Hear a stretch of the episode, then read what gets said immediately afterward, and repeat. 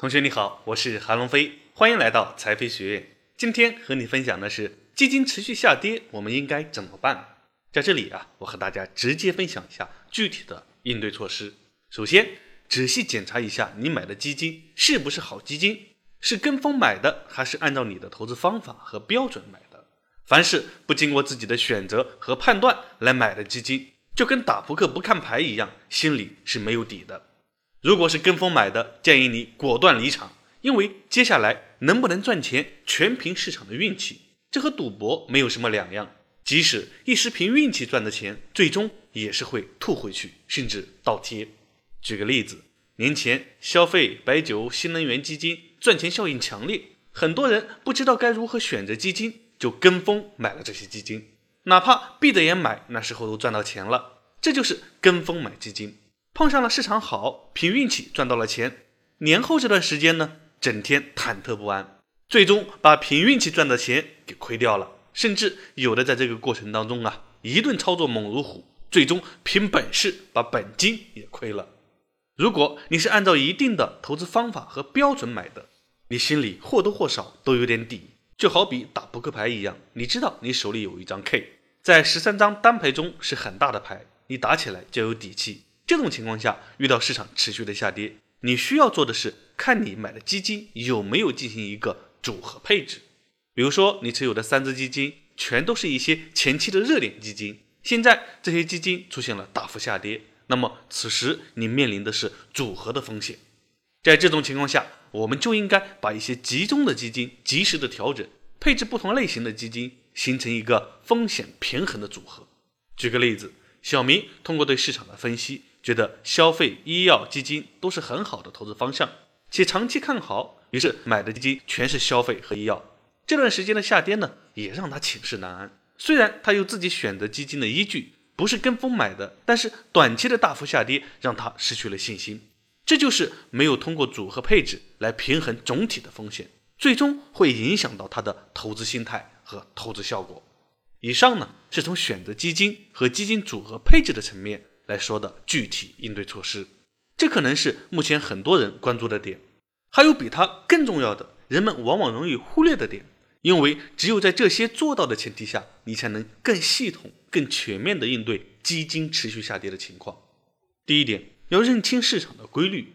其实我们很多朋友进入市场之前呀，都会抱着这样的一个美好愿望，就是希望市场是买了之后一直上涨的形式。但实际上呢？一直上涨是不存在的，因为我们买的不是银行存款，不是余额宝等货币基金，也不是债券型基金，我们买的是股票型基金，是给我们带来更高收益的一种理财方式。它的上涨方式不是直线上涨，而是波动上涨，也就是说中间会有涨也会有跌。从长期或一到三年的时间来看呀，它基本上都是上涨的，而且涨幅很大。这就是股票型基金的市场规律。我们认清了这个规律，就能够明白，当我们买入股票型基金的那一刻，涨跌是持有这个基金过程中很正常的现象，本身就注定了中间是起起伏伏、有涨有跌的。只要经历了这个过程，能够长期持有，那结果一定能够给我们带来可观的收益。这就是第一点，认清市场规律。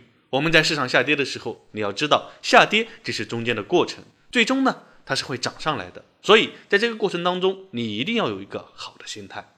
第二点，在合理的计划和良好的心态基础之上做投资。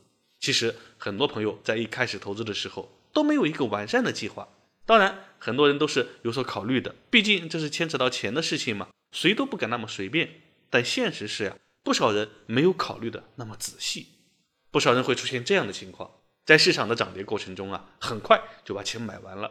没有去做好这种应对市场持续下跌的计划，比如基金定投，就是为了应对市场下跌来平摊风险的一种投资计划。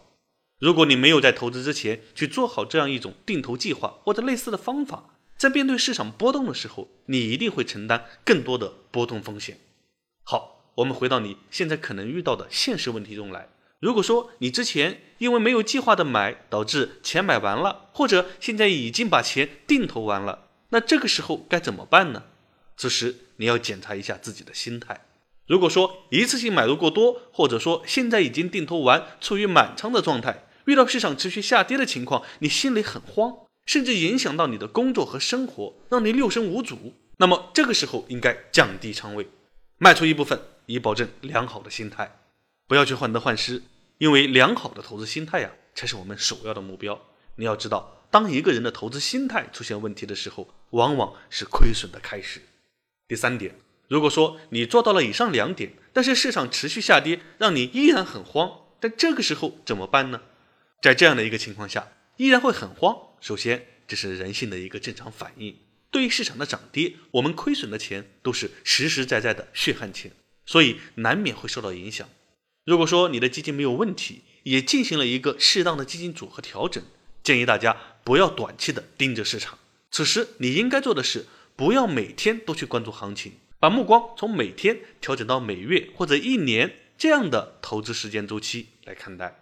如果说你依然做不到，老师建议你可以关闭你的账户，可以忘掉基金，去专注于持续努力的赚钱，增加你场外赚钱的能力。让你能够有更多的资金来进行定投，这样我们在下跌的过程中能够买到更多便宜的筹码，未来等它上涨的时候就能获得更高的收益。